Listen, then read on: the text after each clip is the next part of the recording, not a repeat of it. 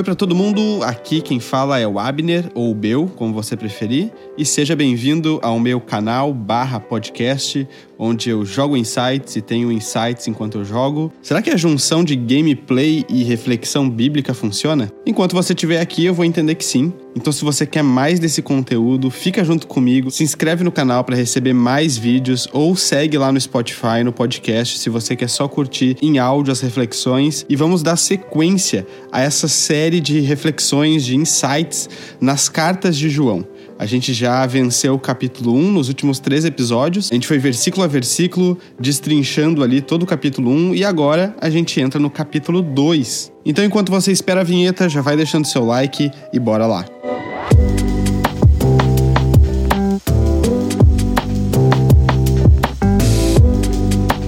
Então acompanha comigo 1 João, capítulo 2. Esse capítulo 2 ele já é um pouquinho maior do que o capítulo 1, né? O capítulo 1 tinha só 10 versículos. Esse aqui já tem 29 versículos. E nesse vídeo a gente vai ler só dois versículos. E vai servir como uma espécie de resumo do que a gente viu no capítulo 1. Porque ele começa assim, ó. Meus filhinhos, queria atacar fogo na cabeça da galera. Agora tá aí todo amorzinho, né? Chamando a galera de filhinhos. E ele diz assim: Escrevo-lhes estas coisas para que vocês não pequem. Escrevo-lhes essas coisas, que coisas? O que a gente já leu no capítulo 1, né? Aquilo que você já assistiu nos últimos três episódios. É estas coisas que ele está escrevendo com um intuito, para que a gente não peque. Então, se aquilo que ele escreveu é para que a gente não peque, significa que ali naquele conteúdo do capítulo 1 existem chaves para que a gente possa vencer o pecado. Então o que a gente vai fazer aqui é tentar achar essas chaves que estão ali no capítulo 1, que vão ser a ferramenta para que a gente vença o pecado. Porque, né, se as coisas que ele escreveu têm um intuito de fazer com que a gente não peque, nessas coisas que ele escreveu tem chaves para isso. E nos últimos três vídeos, assim como a gente terminou o capítulo 1, no último vídeo a gente encerrou a gameplay do Journey, que é esse joguinho bem curto, mas com uma proposta bem legal, assim, estética. A arte dele é muito bonita. Uma pena que não deu para botar o áudio original do jogo, mas a imagem, vocês viram ali imagens muito bonitas. E o jogo que tá passando aí enquanto eu jogo os meus insights é o Rhyme, que tem essa proposta de puzzle. É um jogo também com uma arte até um pouco parecida com o Journey. E justamente porque a gente vai falar de chaves aqui, né? Chaves que a gente encontra no capítulo 1 para não pecar. Os puzzles desse jogo têm a ver com isso. Tem que encontrar aí algumas chaves e formas de desbloquear o caminho dele.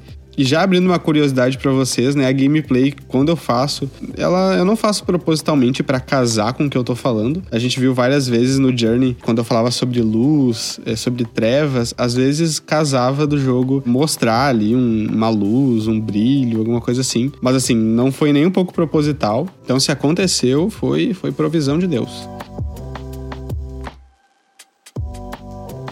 Bom, eu encontrei quatro chaves quatro verdades que a gente vê explícito ali no capítulo 1 para a gente vencer tentações, vencer pecados quando eles se apresentam na nossa frente.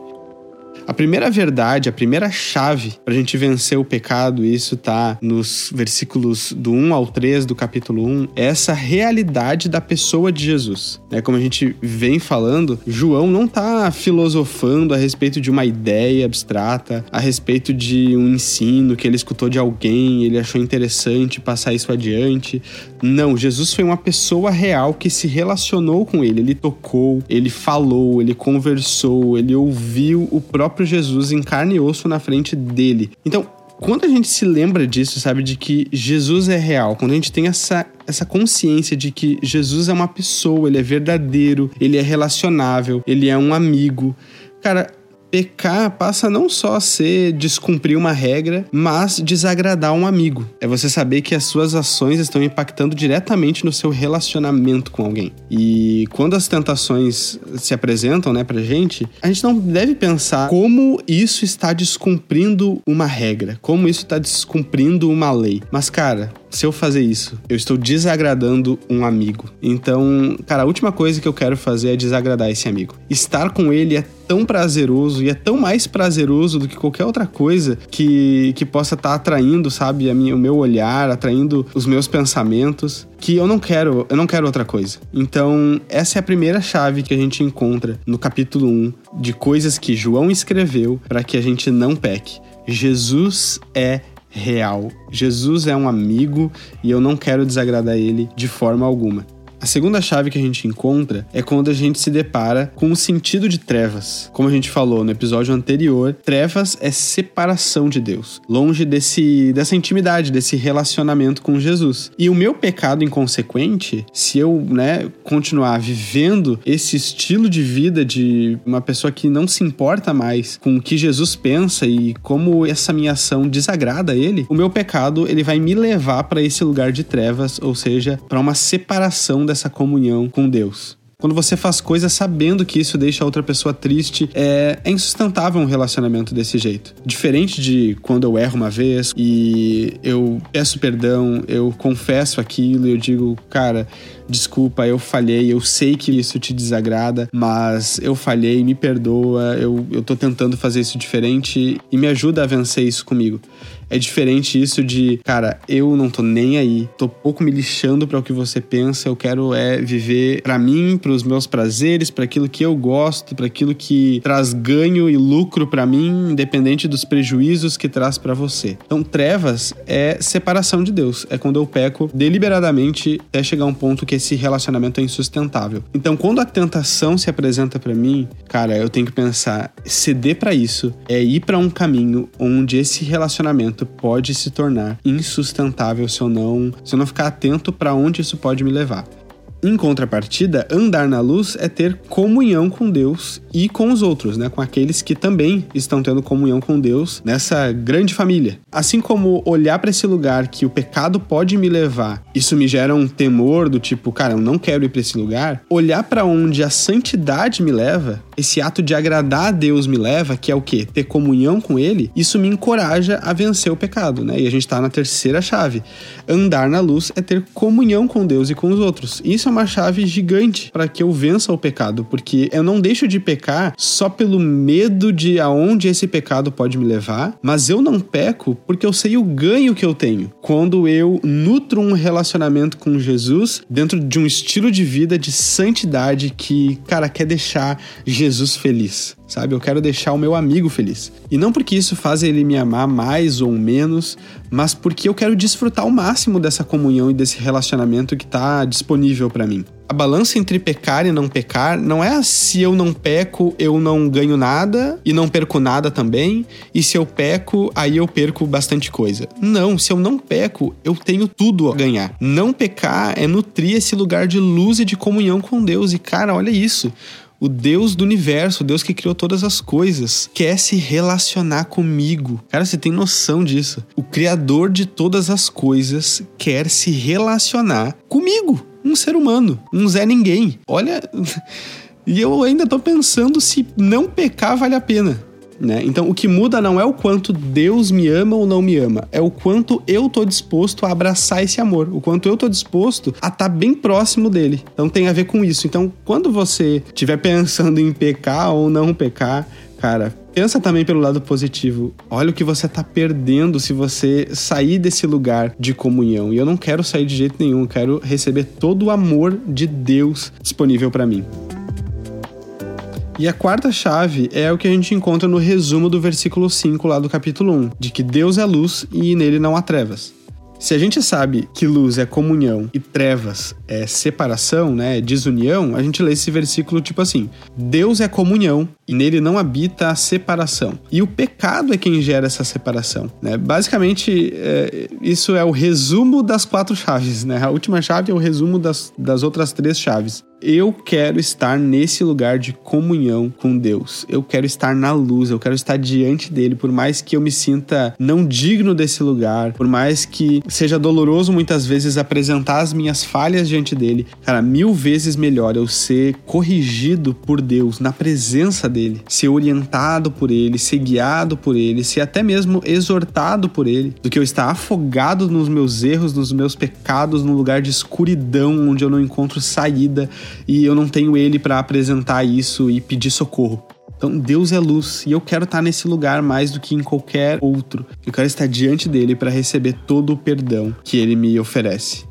Essas são as quatro chaves para que a gente não peque, para que sejam verdades bíblicas, argumentos que quando o pecado se apresenta a gente possa se lembrar delas e vencer o pecado. Então é isso que João está querendo dizer quando ele fala que ele escreveu essas coisas para que a gente não peque. Essas coisas são essas chaves que a gente encontra no capítulo 1. Mas e se eu pecar? Ele está escrevendo coisas para que eu não peque. Mas e se eu pecar? É o que a gente vê na continuação desse versículo. Mas, se alguém pecar, nós temos um advogado temos advogado junto ao Pai. Quem é ele? Jesus Cristo, o justo. Ele é o nosso advogado. O que é o advogado? É aquele que vai em defesa. O advogado é aquele que representa, que fala no lugar de alguém. Né? Juridicamente é isso. O advogado ele é levado em consideração como se fosse o próprio cliente. Então, se ele, sendo justo, fala no nosso lugar, nós somos considerados também justos diante de Deus. E por isso a gente continua tendo acesso a essa luz, mesmo em alguns momentos pecando, em alguns momentos falhando se a gente nutre esse relacionamento com Jesus, ele segue nos defendendo diante de Deus. E sabe o que é o mais legal de tudo isso dentro desse contexto aí jurídico? É que assim, a sentença, na verdade, ela já saiu. Sabe qual era a sentença? A gente era culpado. Mas o advogado, sendo justo, ele tomou essa condenação, essa sentença, no lugar do cliente. Nós somos os clientes, né, nesse caso. O advogado tomou essa sentença no nosso lugar. E mais do que isso, ele já cumpriu essa sentença, e essa sentença foi a cruz, né? Jesus já tomou, Jesus ressuscitou, então não existe mais nenhuma sentença sobrando. A sentença já foi paga. É por isso que Paulo, em Romanos capítulo 8, ele vai dizer que não existe nenhuma condenação para quem está em Cristo Jesus. Por quê? Porque a sentença definida pelo juiz já foi aplicada em Jesus e ela já foi cumprida. Então, quando Jesus vai diante de Deus, né, como advogado, ele está reavendo esse direito que já foi conquistado por ele mesmo na cruz, né, de que nós fôssemos livres. Cara, essa notícia é maravilhosa. Saber que eu posso estar diante de Deus, que eu posso nutrir esse relacionamento com Jesus sem mais medo sem medo do tipo, cara, Deus vai se lembrar daquela falhazinha que eu cometi, vai jogar na minha cara, e isso é o que vai de novo me colocar num lugar onde eu sou julgado, sentenciado por ele. Não, sabe? Não é isso. Se você já tem um relacionamento com Jesus, isso são coisas para te lembrar e te encorajar de que em Deus existe esse lugar onde você está seguro, onde você é acolhido, onde os seus pecados são perdoados e você é limpo da sujeira onde você se encontra se isso ainda não é uma realidade para você, saiba que está disponível agora mesmo. Se você simplesmente abrir o seu coração e dizer: Jesus, eu quero isso. Eu quero essa realidade onde eu não sou mais condenado pelos meus pecados, mas eu sou perdoado. Então, o que você precisa é pegar aquelas quatro chaves e fazer elas valerem. Para concluir, o versículo 2 diz que ele é a oferta pelos nossos pecados. E não somente pelos nossos próprios, mas também pelos do mundo inteiro. Então, o que eu tô falando aqui não é um privilégio só meu. Perdoa não só os meus pecados, mas ele tem poder para perdoar também os pecados do mundo inteiro. Basta você abrir o seu coração e aceitar essa oferta, aceitar esse pagamento que Jesus fez. Ok? É isso, esse é o insight de hoje nos versículos 1 e 2 do capítulo 2 de 1 João. Se isso foi importante para você, se essas palavras te ajudaram e você quer continuar recebendo esse conteúdo, cara, se inscreve no canal, ativa aí o sininho para receber as notificações quando eu postar vídeo novo. Toda sexta-feira, meio-dia, sai um episódio aqui no YouTube e esse mesmo episódio em áudio sai lá no Spotify. Então não perde isso de forma alguma. Dá um like nesse vídeo, isso ajuda demais para que esse vídeo alcance outras pessoas e seja indicado para outras pessoas, tá bom? A gente se vê na próxima semana. Um abraço, valeu, falou!